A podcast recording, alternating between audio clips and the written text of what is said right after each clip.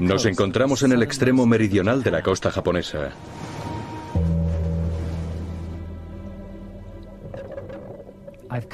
He venido aquí para investigar un misterio submarino que podría volver a escribir la historia. Esto parece ser un templo, pero la última vez que estuvo sobre la superficie de las aguas fue hace 10.000 años.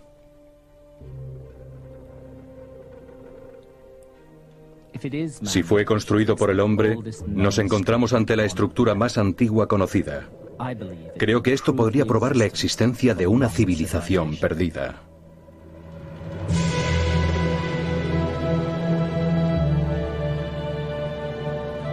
En busca de la civilización perdida.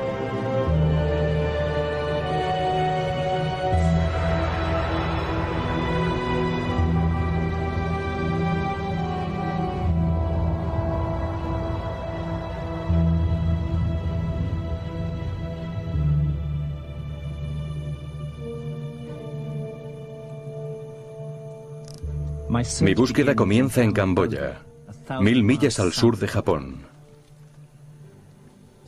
Me encuentro en el gran templo de Angkor Wat. Me acompaña la fotógrafo Santa Falla, mi esposa, para grabar un fenómeno astronómico que solo ocurre dos veces al año. El 21 de marzo y el 21 de septiembre, cuando el día y la noche tienen la misma duración, Angkor se ilumina como un reino de cuento de hadas. Al amanecer, podemos presenciar la obra maestra de los arquitectos y astrónomos que aparecieron súbitamente en Camboya hace poco más de mil años. Esta misteriosa civilización del sudeste asiático presenta unas inexplicables similitudes con las civilizaciones del antiguo Egipto y el antiguo México. He venido aquí en busca de respuestas a una serie de preguntas suscitadas por mis investigaciones. Por ejemplo, estas tres civilizaciones que aparentemente no están relacionadas utilizaban las pirámides en su arquitectura sacra. Las tres adoraban a los reyes como si se tratara de dioses. La religión de las tres se centraba en una búsqueda de la inmortalidad del alma humana. Los sacerdotes de las tres eran grandes astrónomos con grandes conocimientos de los ciclos de las estrellas. Resulta curioso que las serpientes venenosas fueran sagradas en este lugar, al igual que lo eran en el antiguo Egipto y al igual que lo eran en el antiguo México. Finalmente, resulta curioso que los habitantes de estas tres regiones consideraran que sus tierras contenían una imagen oculta de los cielos. El reflejo del cielo.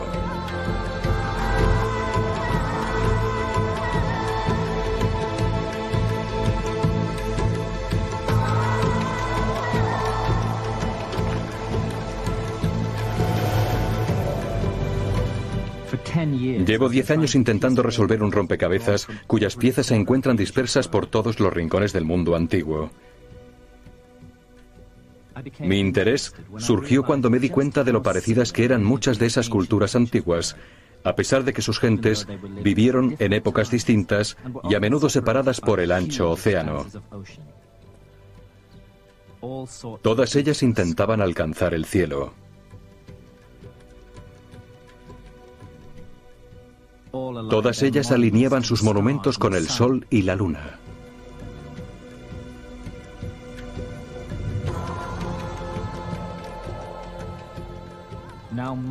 Hoy en día la tecnología moderna nos ayuda a comprender sus propósitos.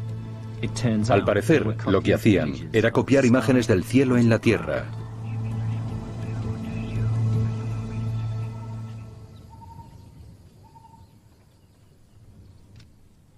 Mucho antes de que aquellos misteriosos constructores aparecieran en Camboya, los antiguos egipcios ya hacían que sus templos estuvieran alineados con el sol en ciertos días especiales. Hemos viajado hasta el templo de Karnak, en el Alto Egipto. Con la precisión del rifle de un francotirador, su largo y estrecho eje apunta directamente hacia el sol en el solsticio de invierno, el día 21 de diciembre, el día más corto del año. Lo que acabamos de presenciar no es sino magia cósmica. Un hechizo formulado hace casi 4.000 años por los grandes astrónomos y arquitectos del antiguo Egipto. Me sorprende que los propios egiptólogos desprecien y menosprecien tanto a los antiguos egipcios como para ver este magnífico efecto simplemente como una especie de accidente, una mera coincidencia. No se trata de ninguna coincidencia.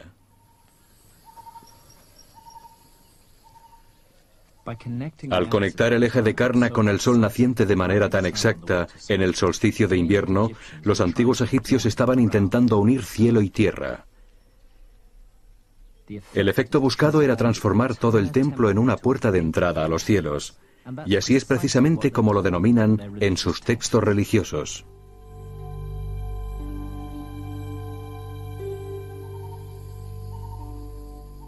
Para llegar a comprender la obsesión egipcia por el cielo, tenemos que viajar 160 kilómetros al norte, a Dendera, construida hace 2000 años. Dendera es un templo astronómico.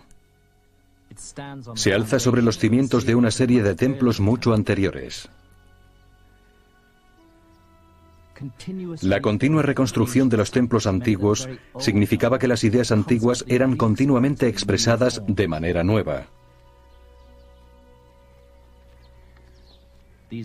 Los mismos egipcios creían que tales ideas databan de la remota época dorada llamada los primeros tiempos y de un solo templo construido por los dioses.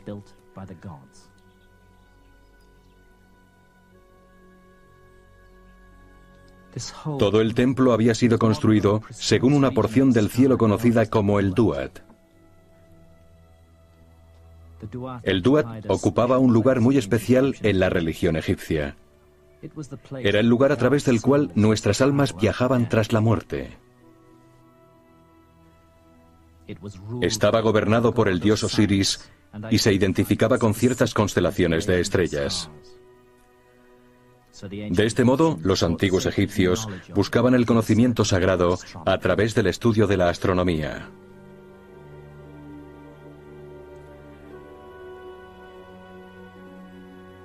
En cada centímetro del techo podemos observar representaciones de las doce constelaciones del zodíaco.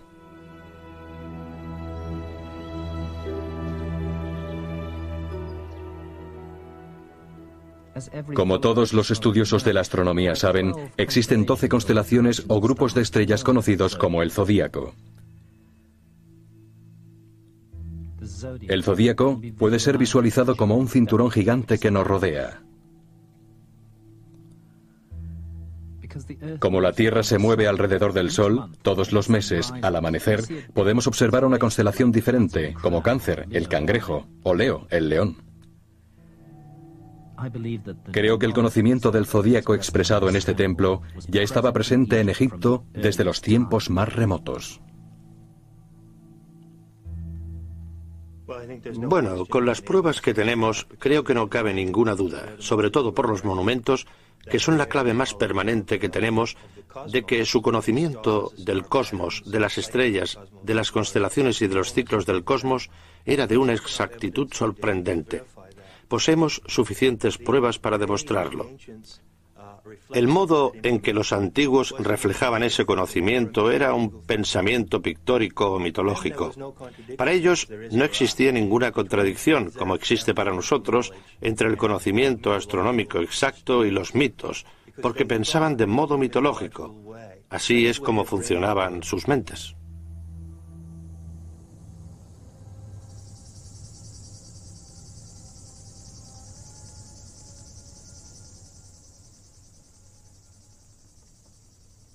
Las ideas que encontramos en Dendera aparecen mil años antes en las tumbas del Valle de los Reyes. Al entrar en la cámara funeraria de Seti I, uno de los grandes faraones egipcios, lo primero que me llama la atención es la gran profusión de simbolismo astronómico. Un cielo astronómico cubre el lugar del enterramiento. Es un cielo repleto de dioses de las estrellas y símbolos de constelaciones aún reconocibles hoy en día.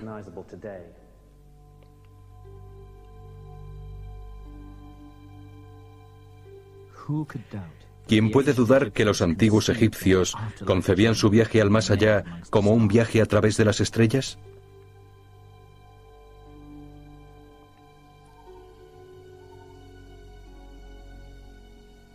Al norte, en los desiertos de las afueras del Cairo moderno, podemos encontrar pistas astronómicas aún más recientes. 1500 años antes de que las primeras tumbas del Valle de los Reyes fueran construidas, los antiguos egipcios expresaron sus conocimientos astronómicos en pirámides gigantescas. Se supone que la pirámide escalonada de Soser es la más antigua de Egipto y se alza en el lugar donde comenzó la construcción de pirámides hace unos 5.000 años.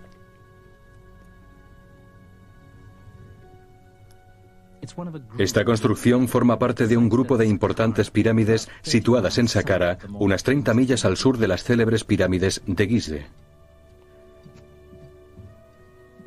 El interior de la pirámide del faraón Unas está repleto de inscripciones de textos extraordinarios que nos ofrecen la clave para desvelar el misterio de Egipto.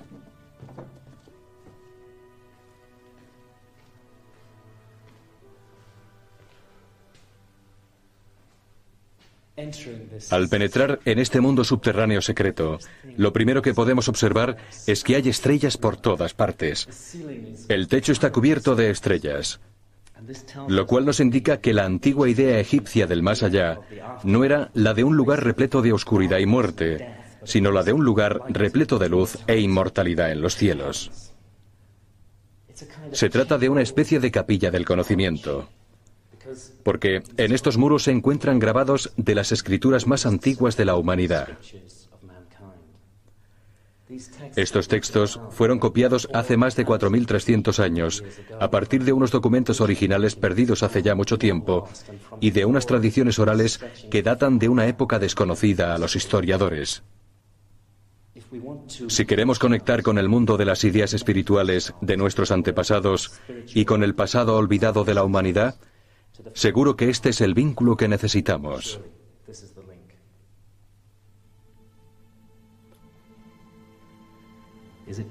¿Es posible que estemos observando el legado de una civilización perdida? Oh Osiris el rey, te has ido pero regresarás. Has caído dormido pero despertarás. Has muerto, pero vivirás. La tumba se ha abierto para ti. Las puertas del ataúd están abiertas para ti. Las puertas del cielo se han abierto para ti.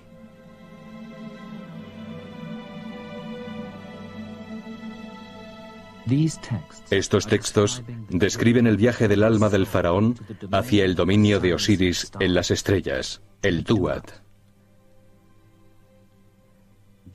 El Duat se encuentra muy cercano a la constelación de Orión, que los egipcios consideraban la imagen de su dios Osiris. El signo jerolífico del Duat es una estrella inscrita en un círculo. Los egiptólogos traducen los jerolíficos literalmente como una serie de conjuros mágicos y no aceptan que tras los símbolos se esconda un mensaje de carácter astronómico, ni siquiera codificado.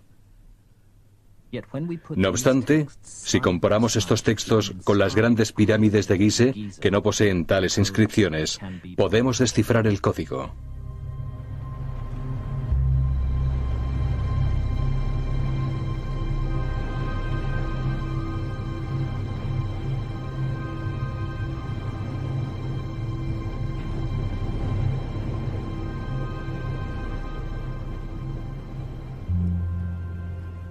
En 1994, el ingeniero belga Robert Boval publicó los detalles de un descubrimiento sorprendente que trastornaba un siglo de tradición académica.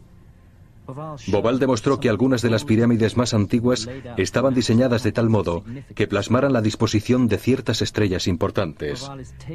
Boval me condujo a la pirámide de Sneferu, el padre de Khufu, constructor de la gran pirámide de Gizeh.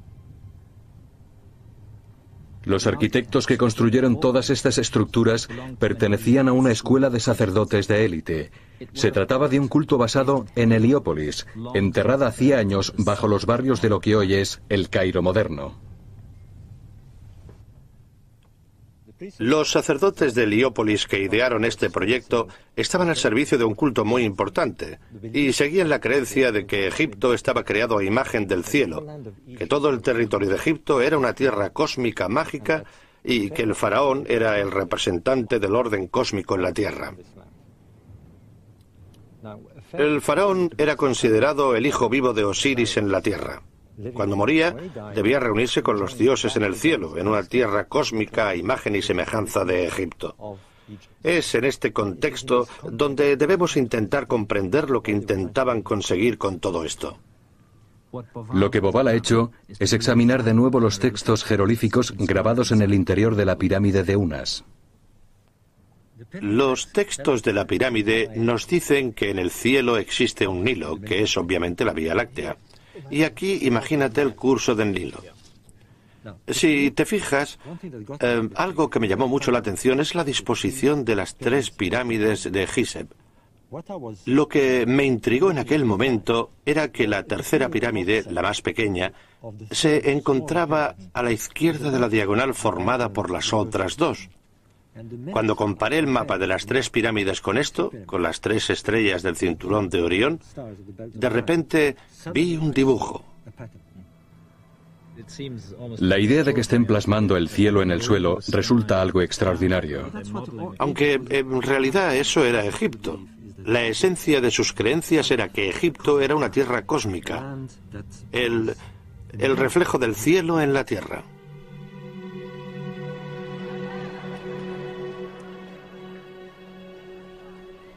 Si toda la meseta de Gizeh es un reflejo del cielo, una copia de las estrellas en la tierra, entonces lo más seguro es que su monumento más importante, la gran pirámide del faraón Khufu, sea la clave de este misterio.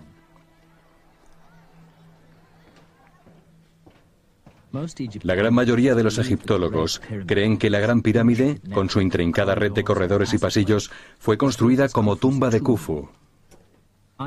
Yo creo que Khufu la construyó con un propósito muy distinto y mucho más importante, y las claves de ese propósito se encuentran en la misma arquitectura. Esta es la sala comúnmente conocida como la Cámara de la Reina. En realidad, no existe prueba alguna de que una reina o cualquier otra persona fuera enterrada en esta cámara. Aún no sabemos la función de este curioso nicho con ménsulas, aunque refleja un diseño que podemos encontrar en toda la Gran Pirámide. No obstante, existe una característica que podría proporcionarnos alguna pista. Si hubiéramos entrado en esta cámara en 1871, no habríamos visto sino una simple pared. Pero en 1872, un decidido ingeniero británico que visitó el lugar recorrió la habitación golpeando las paredes con un martillo y descubrió un punto hueco. Lo recortó con un cincel y descubrió que había tan solo 12 centímetros de piedra tapando este túnel. Robert Bobal calculó el ángulo del túnel y descubrió que apunta a Sirio, una estrella muy significativa que los antiguos egipcios identificaban con la diosa Isis. Isis era la figura materna de los dioses egipcios. Así que esto forma claramente parte de un diseño. Las pirámides del suelo se asemejan a las estrellas y están unidas por una línea. Isis era la esposa de Osiris, señor del Duat, cuya imagen astronómica era la constelación de Orión. En lo alto de la Gran Pirámide, la que es conocida como la Cámara del Rey, se encuentra conectada con sus correspondientes estrellas.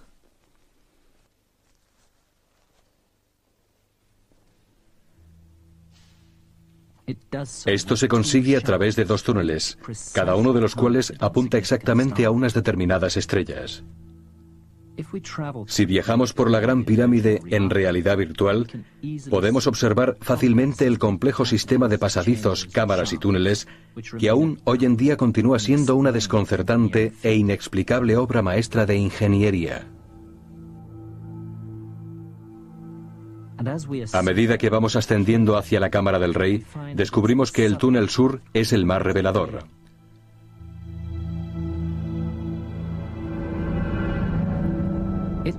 Apunta directamente a las estrellas del cinturón de Orión, tal y como eran en el año 2500 a.C. Esto confirma el descubrimiento de Bobal de que esas tres estrellas están plasmadas fielmente en la disposición de las tres pirámides de Gizeh.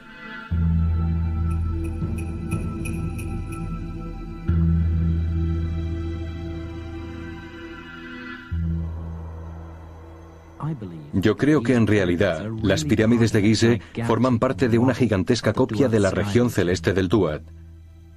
No eran simples tumbas. El faraón acudía a ellas en vida para aprender y prepararse para el viaje a través del Duat, que esperaba realizar después de su muerte. La gran pirámide de Egipto no era ni más ni menos que un simulador de vuelo para el viaje del faraón a los cielos.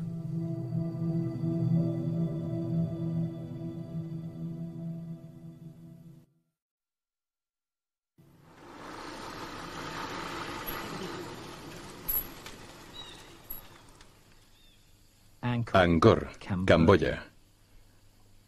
Al igual que en Egipto, existen pruebas de que aquí se construyeron grupos de templos a imagen de unas estrellas específicas, lo cual va unido a la búsqueda de la inmortalidad.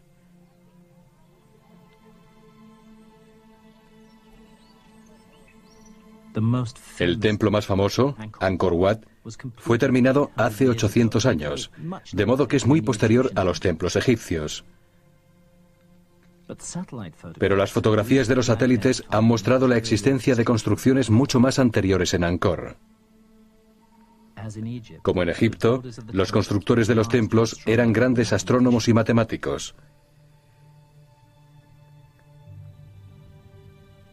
Estos templos, al igual que las pirámides de Gizeh, eran una zona entre el cielo y la tierra.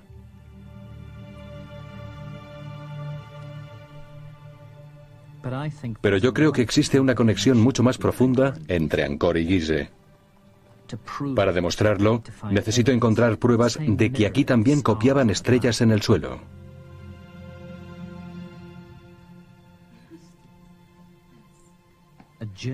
El viaje a través de este templo se convirtió en un viaje a través de los misterios del tiempo y las matemáticas.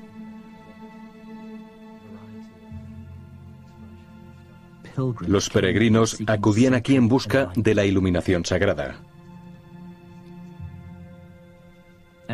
En cada nivel se les proponía un enigma que debían resolver para poder pasar al siguiente nivel.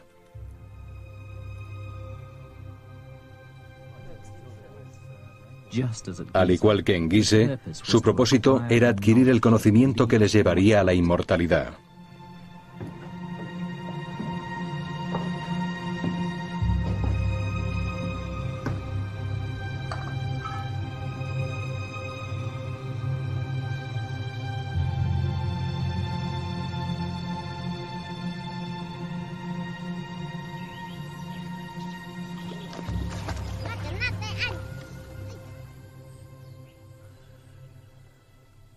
Una experta americana en Angkor, la doctora Eleanor Manica, descubrió que aquellos antiguos constructores habían utilizado siempre una misma unidad de medida que ella denominó codo.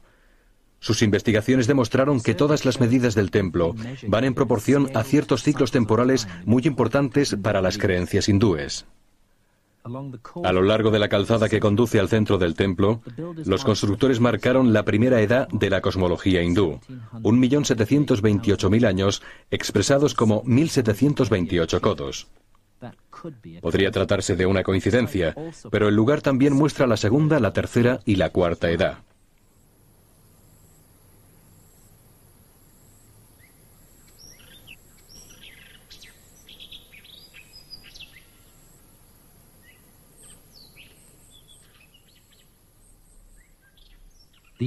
Estos muros contienen la franja más larga de bajorrelieves del mundo. Es una gran obra de arte, desde luego, pero es mucho más que eso. Nos revela tanto sobre Angkor como los jerolíficos sobre Egipto.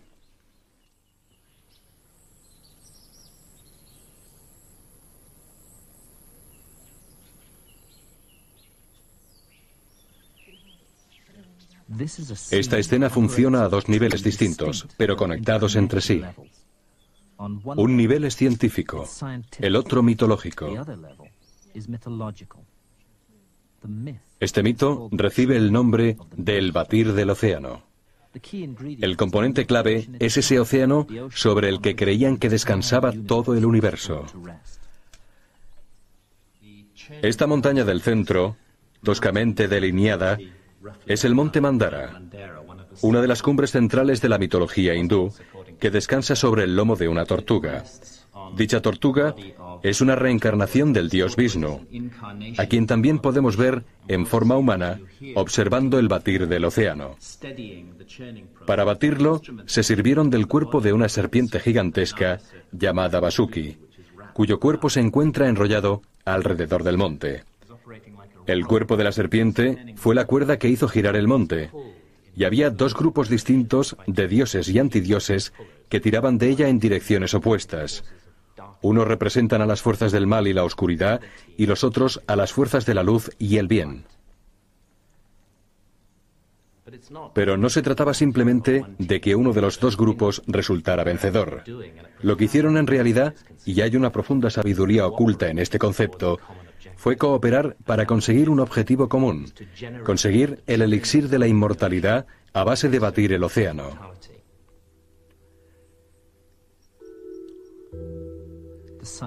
El nivel científico de esta escena es mucho más complejo y se basa en detalladas observaciones de los cielos llevadas a cabo por los astrónomos a lo largo de grandes periodos de tiempo.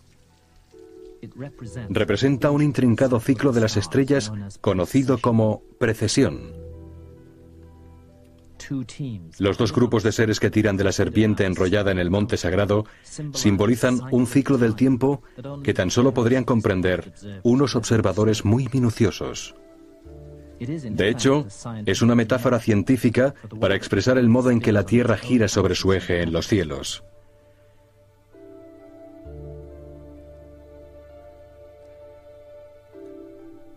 Si pudiéramos acelerar el movimiento de las estrellas una noche, veríamos que parecen girar sobre el extremo norte del cielo. Esto ocurre porque la Tierra da una vuelta completa cada 24 horas. Pero la posición del polo norte no es fija.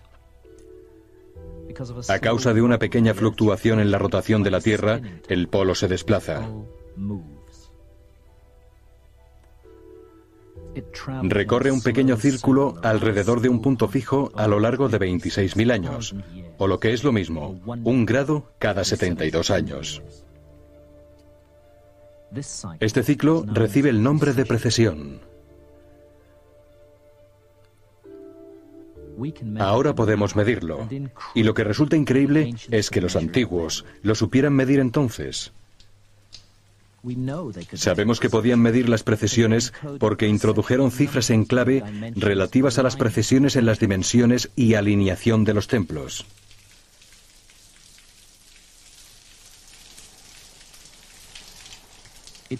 El hecho de que en Angkor haya 72 templos no es ninguna coincidencia. Tampoco es una coincidencia que la calzada de Angkor Wat se encuentre exactamente tres cuartos de grado al este. En términos de precisión, tres cuartos de grado son 54 años. Y encontramos el número 54 repetido por todo Angkor. Aquella inclinación avisaba a los constructores de Angkor del equinoccio de primavera con tres días de antelación. Solamente en el equinoccio, cuando el día y la noche tienen la misma duración, el sol se alinea al amanecer con la torre principal.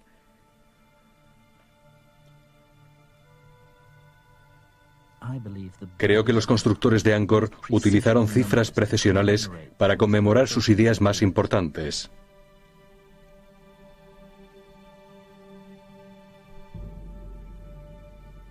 Justo al lado de Angkor Wat se encuentra Angkor Thom, y si nos fijamos bien, aquí tenemos un claro mensaje que nos llega desde el pasado.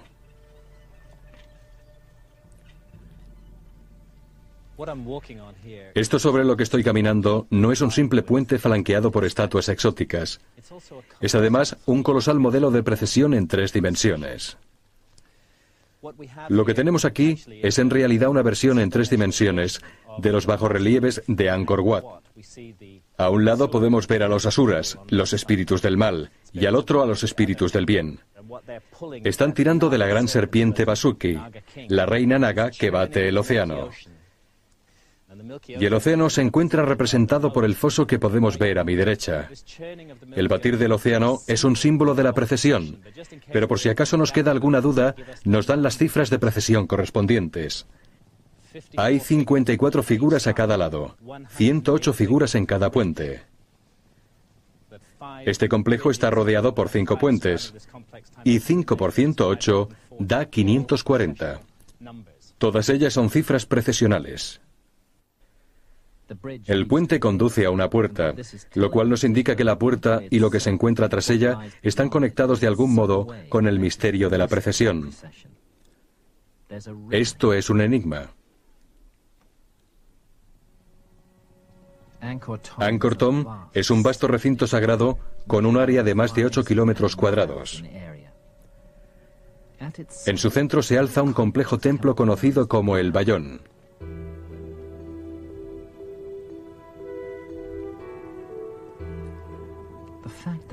El hecho de que se encuentre en el centro geométrico exacto nos indica que tenía una importancia especial para los constructores de Angkor.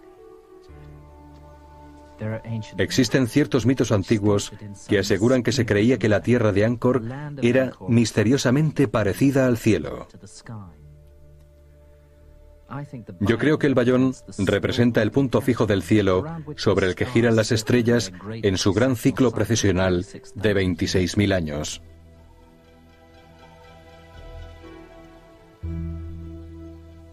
Aquí, en el centro del Bayón, me encuentro rodeado por 54 torres, el número procesional más utilizado en Angkor.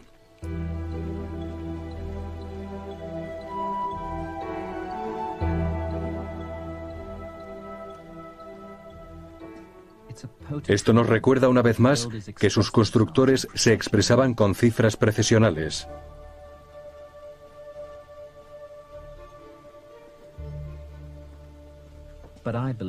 No obstante, creo que su visión era mucho más amplia de lo que hasta ahora se ha creído. Su intención era crear una imagen oculta de los cielos en las junglas de Camboya.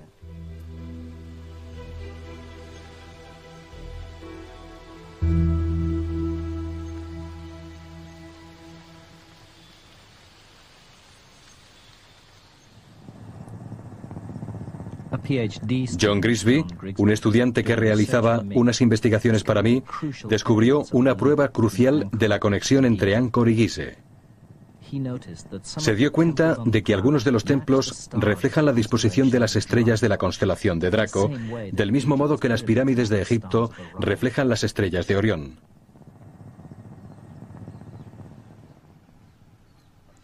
Lo que Grisby sugiere es que la disposición de las pirámides se parece a las estrellas de la constelación de Draco, de tal modo que Angkor Wat sería la cabeza de la constelación de Draco y el Bayón sería el centro de la constelación. Aquí podemos observar el cuerpo. Si unimos los puntos entre los templos, obtenemos la larga cola que se extiende por aquí. Podría ser una coincidencia. Tiene que tener el mismo aspecto en el cielo y en la tierra en el momento preciso. Deberíamos averiguar si esta correlación existe en el equinoccio de primavera, porque Angkor Wat es un templo de equinoccio. Y en realidad deberíamos centrarnos en el año 1150 de nuestra era, que es cuando se construyó Angkor Wat. Veamos lo que nos dice el ordenador. Draco es una constelación septentrional, así que tenemos que observar el cielo septentrional.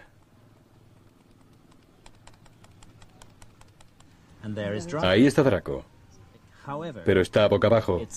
La cabeza va arriba y el cuerpo abajo. Y aquí tenemos la cabeza abajo y el cuerpo arriba. Creo que tengo que darle la vuelta al cielo y girar todo el firmamento para conseguir el mismo dibujo en el cielo y en la tierra. La manera más lógica de conseguirlo es observar Draco al anochecer. Esa es Draco de nuevo. Pero cuando su línea se corresponde con la de estas estructuras, ya está bajo el horizonte, lo cual significa que no habría podido observarse desde Angkor. Solo hay un modo de comprobar si Draco se corresponde con los templos y es retrocediendo en el tiempo 2000, 3, 4, 5, 6, 7, 8, 9, año 10.500 antes de Cristo. Esto es, esto es realmente curiosísimo. Es muy extraño porque aquí tenemos a Draco. Vemos que la constelación está exactamente donde debería estar.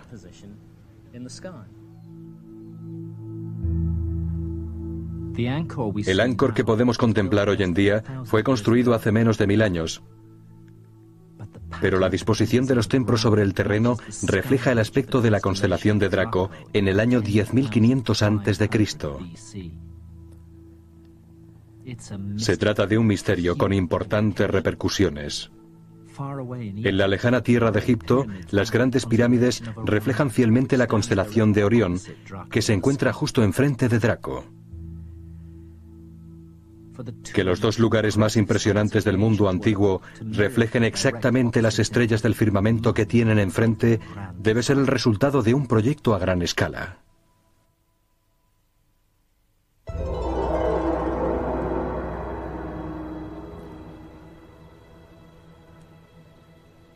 Egipto está repleto de indicios y recuerdos que lo vinculan a una edad temprana, la edad dorada llamada los primeros tiempos.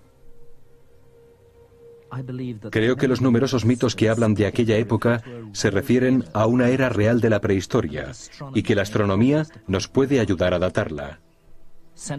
El eje central de aquella remota época es el dios más famoso del panteón egipcio, el dios Osiris. Este es su templo, construido hace unos 3.300 años. La leyenda dice que Osiris descendió de los cielos para gobernar Egipto en los primeros tiempos y que fue el instructor de los hombres. Fue asesinado por 72 conspiradores y renació como el dios estrella Orión, que gobernaba el reino del más allá. Su hijo Horus, que suele representarse con cabeza de halcón, vengó su asesinato y restauró el reino de su padre en la tierra. Los faraones, herederos de aquel reino, deseaban prepararse para convertirse en inmortales y realizar el viaje después de la muerte que los reuniría con Osiris en el cielo. Osiris había reinado en los primeros tiempos, y esa noción del tiempo no cesaba de darme vueltas en la cabeza. El tiempo, el tiempo. Empecé a pensar que nos estaban diciendo de algún modo que el viaje del faraón debía llevarle a los primeros tiempos. Robert Bobal me mostró en el ordenador su modo de datar los primeros tiempos. No se trata simplemente de un viaje hacia las estrellas, sino de un viaje hacia las estrellas en un periodo... En un periodo determinado de la historia. Osiris había descendido a la tierra y había establecido su reino en los primeros tiempos. Empecé a considerar las pirámides como ese reino y a pensar que, bueno, las estrellas tienen sus primeros tiempos a través del ciclo de la precesión. A medida que vamos comprendiendo el movimiento de la precesión, vemos que las estrellas alcanzan una altura máxima y una altura mínima y como una sierra. Como una sierra moviéndose arriba y abajo. Así que decidí llevar las estrellas a su punto más bajo, lo cual supondría colocarlas en el lugar que marcaría el principio del ciclo, los primeros tiempos. Y para hacer eso hay que retroceder en el tiempo. Exactamente. Con el ordenador. Entonces me estás diciendo que estás dispuesto a aceptar la idea de que habían comprendido la precesión, aunque todos los egiptólogos lo niegan. Estoy totalmente convencido de que comprendían la precesión, pero también estoy convencido de que o tenían crónicas o tenían un modo de transmitir su conocimiento sobre los cambios celestes a través de los siglos de generación en generación. Lo que Bobal sugiere es que los constructores de pirámides de Gizeh en el año 2500 a.C. tenían que haber sabido el aspecto que presentaban las estrellas en tiempos mucho más antiguos. Esto podría explicar por qué las tres pirámides que representan las tres estrellas de la constelación de Orión forman una diagonal de 45 grados al norte y al sur. Bobal ha demostrado que las estrellas sobre las que se basan las pirámides fueron vistas por última vez en tal posición en el año 10.500 a.C., cuando se encontraban en el punto más bajo de su ciclo precesional en los primeros tiempos. Lo que la astronomía nos sugiere es que debemos considerar la fecha del 10.500 antes de Cristo. Lo más increíble es que el 10.500 a.C. es la fecha exacta que nos sugiere la astronomía de Angkor. Verás que las estrellas se adaptan con total exactitud al dibujo que las pirámides forman en el suelo. No puedo admitir que eso sea una coincidencia.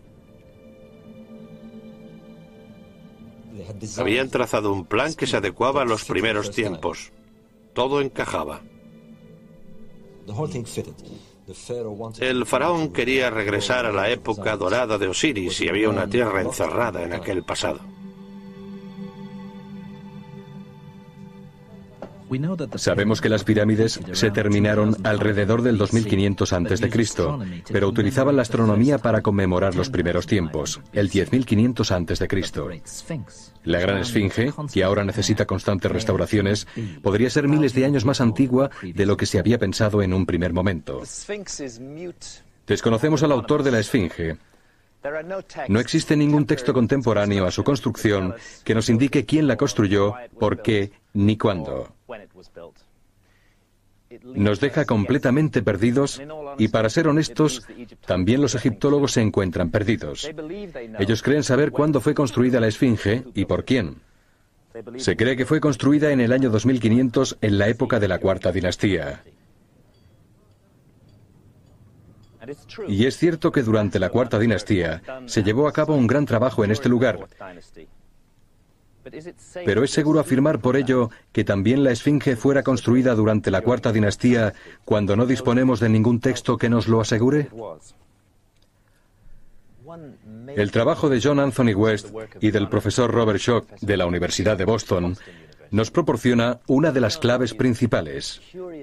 Ellos han demostrado que estas curiosas muestras de erosión que presenta la zanja que rodea la Esfinge, que por supuesto fue creada al mismo tiempo que la misma Esfinge y que también presenta el cuerpo de la Esfinge, solo podrían haber sido causados por la exposición a miles de años de fuertes lluvias.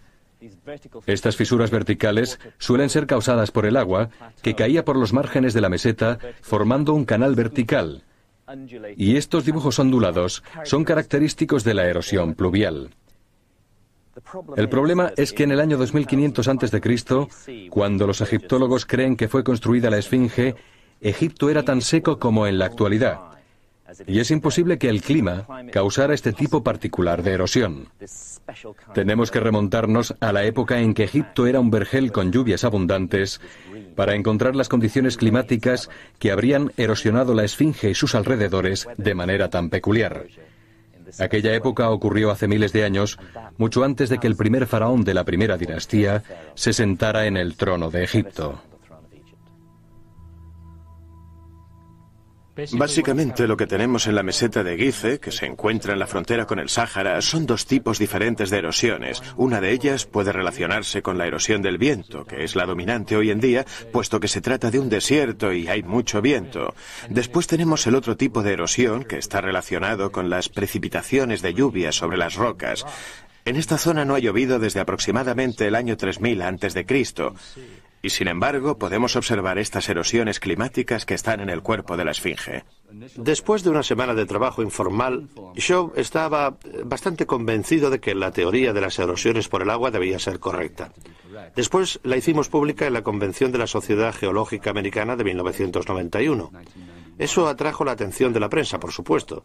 Y llegados a ese punto, Shaw básicamente se jugó su reputación con la teoría de la erosión por el agua de la Esfinge y todas las implicaciones que ello conllevaba. Siendo moderado, yo dataría el comienzo de la construcción de la Esfinge, de la parte más antigua de la Esfinge, en el año 5000, 7000 antes de Cristo. Esa es la cifra con la que trabajo básicamente. Otras personas han propuesto fechas incluso anteriores y realmente es posible que sea más antigua. ¿Sabe cuántas personas acuden a mí todos los días con una teoría? Todos los días surge al menos una nueva teoría.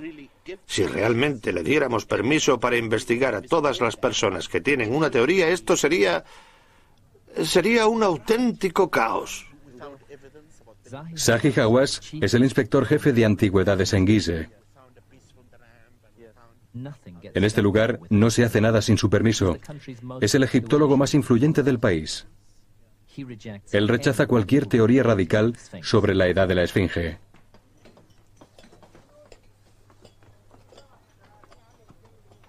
Hawass me condujo a algunas partes del monumento que suelen ser de acceso restringido. Quería exponerme su oposición a la herejía geológica.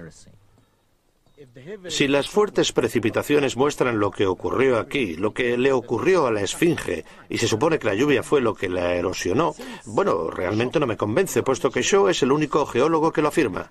Pero otros le han apoyado. ¿Pero quién? En realidad cientos de personas en el Congreso Geológico de América. Pero al mismo tiempo, muchos otros cientos de personas que han venido aquí y lo han visto in situ, eh, no están de acuerdo con su teoría.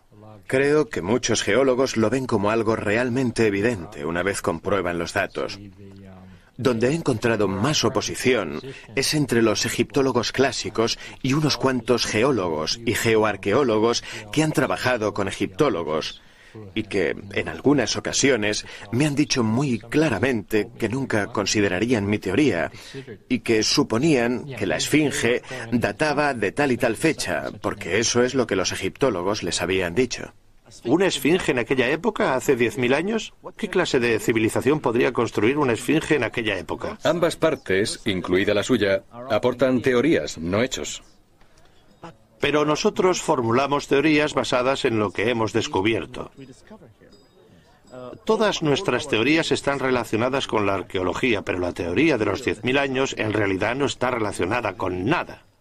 Han estado intentando buscarle fallos. Yo diría que sin ningún éxito. Pero no, no les gusta nada. Tienen la sensación de que es como si una disciplina se inmiscuyera en el campo de otra. Los arqueólogos y los geólogos pueden seguir discutiendo, pero cuando se añade la disciplina de la astronomía, creo que la teoría de una esfinge más antigua resulta indiscutible. La esfinge está dirigida exactamente al este, y en el equinoccio de primavera, al amanecer, su mirada apunta al sol naciente. Si yo hubiera estado aquí de pie en el año 2500 a.C., cuando se supone que fue construida la Esfinge, mirando hacia el este en la misma dirección que ella en el equinoccio de primavera, habría visto la constelación de Tauro, el toro, alineada directamente con la mirada de la Esfinge. La lógica de la astronomía nos sugiere que si la Esfinge hubiera sido construida en esa época, no tendría forma de león, sino forma de toro. Si hacemos retroceder los cielos a los tiempos antiguos, veremos que solo hubo un periodo en el cual la Esfinge habría estado mirando a su duplicado celeste, la constelación de Leo, al amanecer del equinoccio de primavera.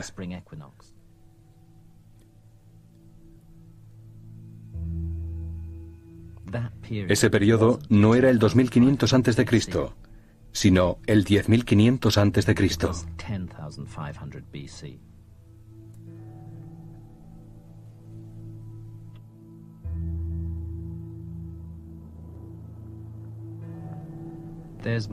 Hay muchas cosas que desafían una interpretación convencional.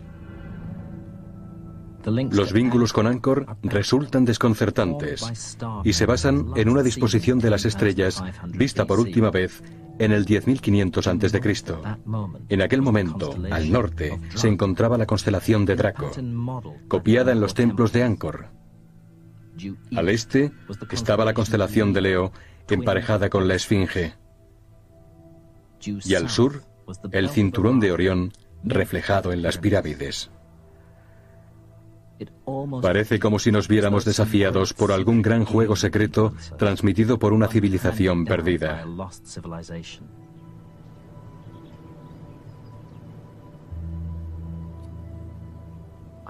Creo que he conseguido ubicar esa civilización en la historia, en el año 10.500 a.C., pero aún no sé lo que intentaban decirnos.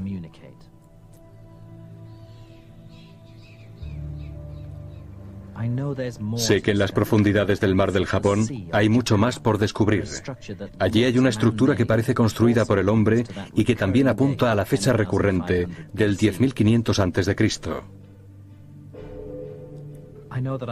Sé que estoy buscando una civilización que fue capaz de ejercer su influencia en lugares muy separados del mundo.